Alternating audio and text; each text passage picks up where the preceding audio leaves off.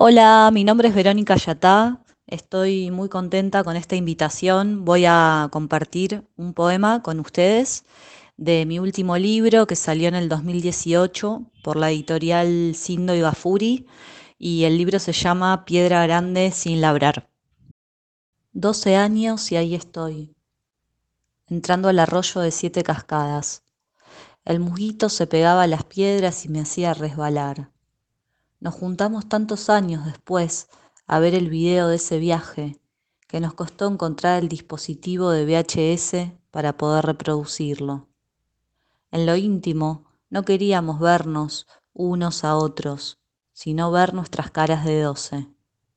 A mis casi treinta me daba intrigas y algo del miedo que sentía por esos días iba a verlo en los gestos de esa que fui.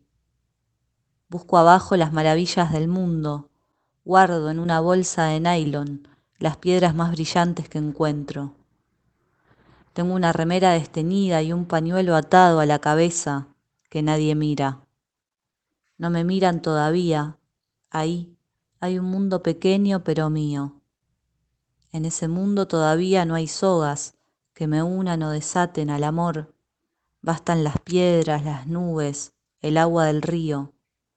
Basta que diga, por ejemplo, voy a juntar piedras para llevar a Buenos Aires. O que diga, cuando lleguemos a la feria, voy a elegir un regalo para mis abuelos. O que sienta, algún día voy a tener una casa en las sierras. Cuarzo y turmalina y a las opacas las dejo. Llego al hotel y despliego sobre la cama las piedras. Doce años y ahí estoy.